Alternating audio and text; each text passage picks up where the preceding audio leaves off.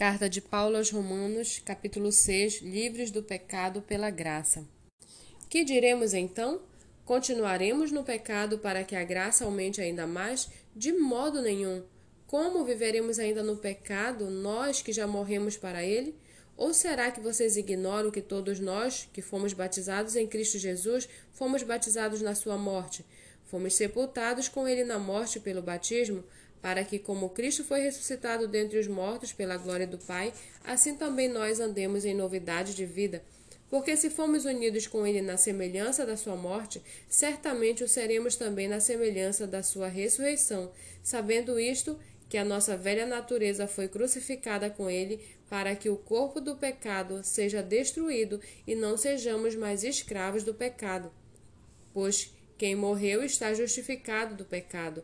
Ora, se já morremos com Cristo, cremos que também viveremos com Ele. Sabemos que, havendo Cristo ressuscitado dentre os mortos, já não morre, a morte já não tem domínio sobre ele, pois, quanto a ter morrido de uma vez para sempre, morreu para o pecado, mas quanto a viver, vive para Deus. Assim também vocês considerem-se mortos para o pecado, mas vivos para Deus em Cristo Jesus.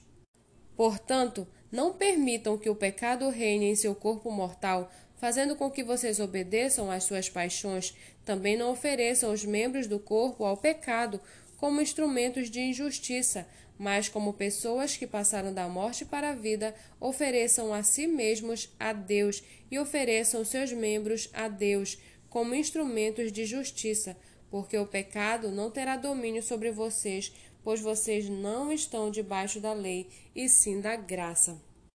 E então, havemos de pecar porque não estamos debaixo da lei, e sim da graça?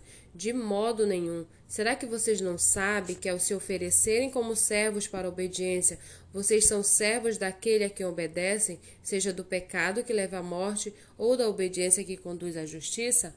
Mas graças a Deus que, tendo sido escravos do pecado, vocês vieram a obedecer de coração a forma de doutrina a que foram entregues. E uma vez libertados do pecado, foram feitos servos da justiça. Falo em termos humanos por causa das limitações de vocês.